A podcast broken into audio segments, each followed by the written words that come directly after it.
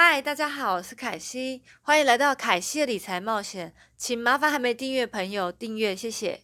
请问大家是属于哪一种类型的投资者呢？凯西一般来说是长期的价值投资，但有些朋友跟凯西反映，希望凯西能介绍一些短期但是高回酬的股票。但你们要知道，通常这种股票都伴随比较高的风险。但为了回馈支持我的朋友，我还是做了这一期。如果这一期不适合你的属性，你跳过这一期，凯西不会怪你的。开始前，我想为大家先摘要一下今天的内容。首先呢，我会跟大家介绍什么是 Spark。再来，Spark 的股票有比一般 IPO 的股票还赚钱吗？也会和大家介绍我十月关注的三档 Spark 公司，顺便也会告诉大家我开上哪两档股票。不过，其实这些股票我都是拿来短期拍拖用了，只是谈一个夏日恋情，并不打算要领证结婚。要记住，这种类型的股票其实夹杂一定的风险，尤其是大盘大跌的时候，这些股票其实也有可能跌幅比一般的深。如果想要投资这种股票，其实也要做好了可能会投资失败的心理准备。如果没有的话，我觉得其实也不适合投资。呃，凯西我本人是把自己之前投资获利的部分来做一点小仓位在这边，因为其实我血液里其实有一点冒险的基因存在。那我就快点进入主题吧。大家应该不难发现，从我早期介绍的 Nicola 到后来我有买的 Hylian，其实都是属于 SPA 的公司。那到底什么是 SPA 呢？S 其实就是 Spatial，P 就是 Purpose，A 就是 Acquisition，C 就是 Company。这种公司都叫空壳公司，早在一九八零年就存在了。因为要照一般程序去 IPO 上市，公司除了要有业绩外，还要一定的成长。像 h y d e n 这样的公司，需要借助 SPA 公司去借壳上市，因为它是在讲未来的产业，到目前为止没有实体，所以要走另外一条管道。不过以长期来比较呢，一般 IPO 上市股票回报率其实是比较高的。我们数据从二零一五年。有两百二十三家公司透过了 SPA 上市，但里面有八十九家公司完成合并并上市。在这八十九家公司的股票中，平均亏损其实十八点八 percent，终极的回报率为负三十六点一 percent。相比之下，二零一五年以来，传统 IPO 平均上市的回报率是三十七点二 percent。所以这些股票通常 IPO 后，我并不会长期持有，而是多半获利了结。所以这些股票通常在 IPO 的前后，我会慢慢的把我手上的持股拖出，我并不会长期持有，而且多半呢获利了结，有赚就好，降低风险。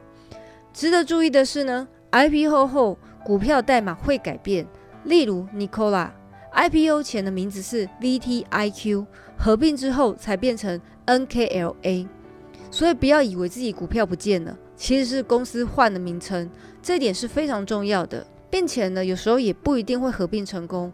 曾经呢，有很大的 SPA 合并失败，所以呢，我觉得买 Warren 或权证就会有机会归零。那正股呢也会大跌。所以说，虽然 Warren 涨得比较快，但风险相对高出很多。我个人并不建议，所以我这边也不会跟大家介绍。但这样来说，为什么要买呢？因为 SPA 的公司其实在被选定之前，其实是没有人理会的，平静如水。直到被选定与哪一间公司合并后或收购，在 IPO 之前才有一段涨幅的空间。今天我想跟大家稍微介绍三档，第一档叫 Open Door，股票代码是 IPOB，公司名称其实很有趣，公司就像它的名字一样，打开门。Open Door 呢成立在二零一四年，它改造了以往我们对房地产的交易。假设你现在手中有屋子想要卖掉，其实你只要在这平台提供你的住址和相关资料，在这平台，这系统就会回报报价给你。如果你接受呢，Open Door 它就会和你买下，并且之后它再改造这个房子再去卖出。但是它还是有检查员会去看你屋子的实际状况，这是唯一现在比较不方便的地方。成交之后，他会收取七到八 percent 的佣金。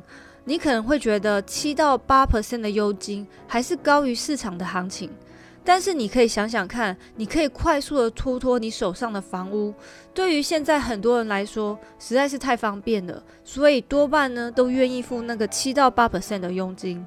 透过这个平台，你可以直接进行买卖。从这个公司开始服务到现在，公司已经为了八万多个客户提供了服务，并且卖出超过一百亿美金的房屋。目前，在美国二十一个城市，在市占率有两 percent。两 percent 这个数字听起来觉得很小，对吗？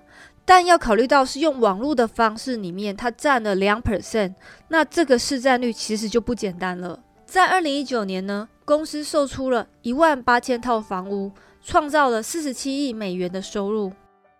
Joro 是目前 Open Door 的对手，OpenDo 将与 Social Capital 二合并上市。OpenDo 的估值大约是四十八亿美金，公司每年的营收大约二十五亿，用 PS 来看是相当值得。预估公司在二零二三年营收会达到十亿美金，公司估计这时候才是真正的开始赚钱。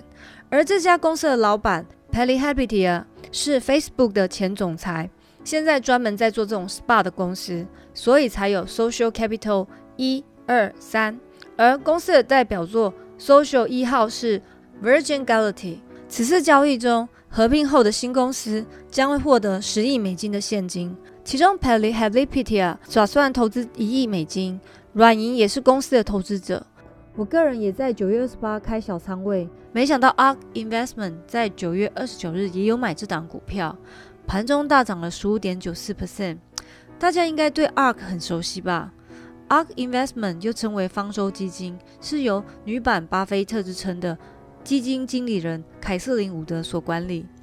这公司是 Tesla 其中的一家大股东。除了 Tesla 之外，还有 Square、Roku 和脸书。今年的 Ark Next Generation 股票代码 ARKW 涨了九十 percent，五年成长了四百六十 percent。在 Ark Next Generation 这档基金里面，其实 Juro 也占第四大仓位，可见凯瑟琳·伍德是很看好这个产业，所以也会投资这家公司。再以数据来看，OpenDo 去年的房屋销售是 Juro 的四倍，难怪凯瑟琳·伍德都心动了。虽然目前只买了五万四千股，数量并不是很多，我觉得这档股票后面其实有很多人支持，接下来的股价应该是有机会表现。但我个人长远来看，这个公司是靠软体。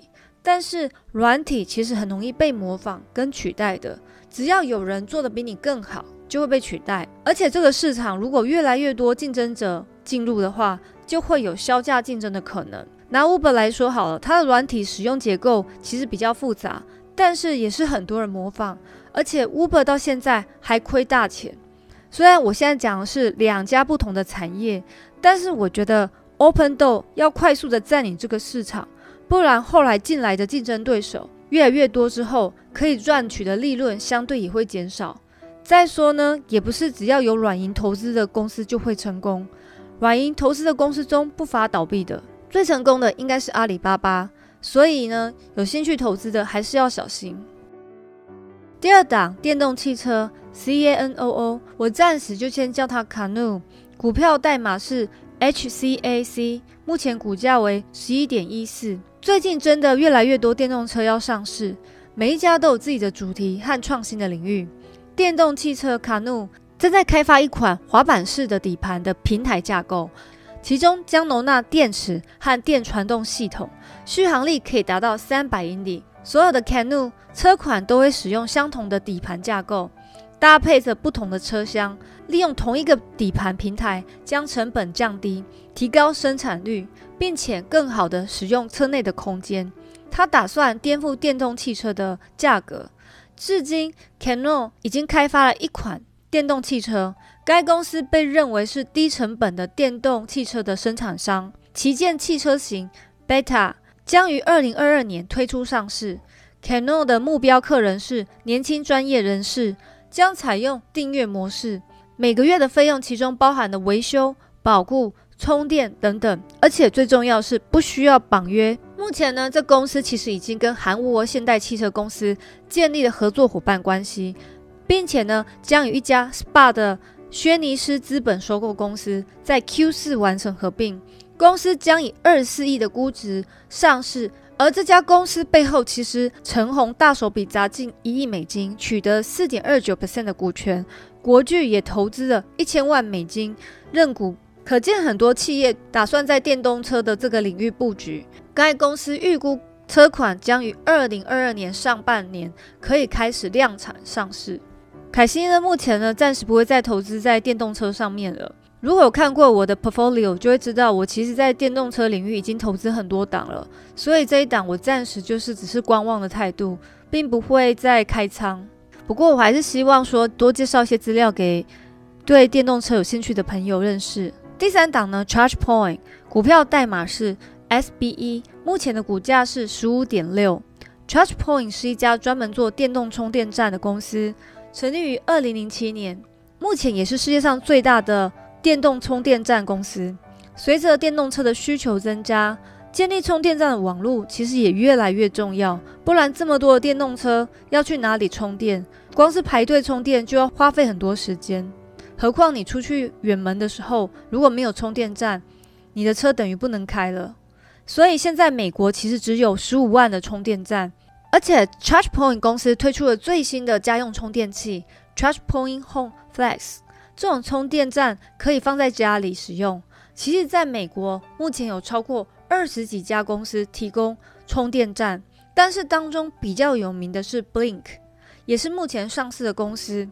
当初其实大家很看好 Blink 会成为最大家的充电公司，但是暂时这个卫冕者宝座让给了 ChargePoint。就我的观察，Blink 其实今年开始股价是很不错的，至少也涨了七八倍。不过，公司的基本面是很差，可见投资者看的是市场未来的价值，而不是当下的价值。ChargePoint 呢，到目前为止手上有六亿美金的现金，听起来是不是还算不错？但是呢，有一部分会拿来还债，而且公司还没有上市，所以到目前为止，我无法得知到底公司有欠多少债务。ChargePoint 也和 Switch Bank Energy Acquisition Corporation 合并。也定在今年的 Q 四。以我知道，二零一九年的营收四千两百万美金，公司上市价值将是二十四亿。除以它现在营收四千两百万来看，它的 PS 是五十七倍，这个数字相当的大。不过大家应该知道，我的 portfolio 里面 EV 车投资比较多，所以我有打算分配一些投资它的周边设备，所以我会投资这个充电器。我也只打算开小仓位。直到 IPO 前，在那之后我就应该会卖掉，绝对不会长报。今天我要分享的是我开的新仓位 IPOB 跟 SBE，但是就像我一开头说的，SPA 这种股票通常到 IPO 不一定会涨，相反的可能还跌很多。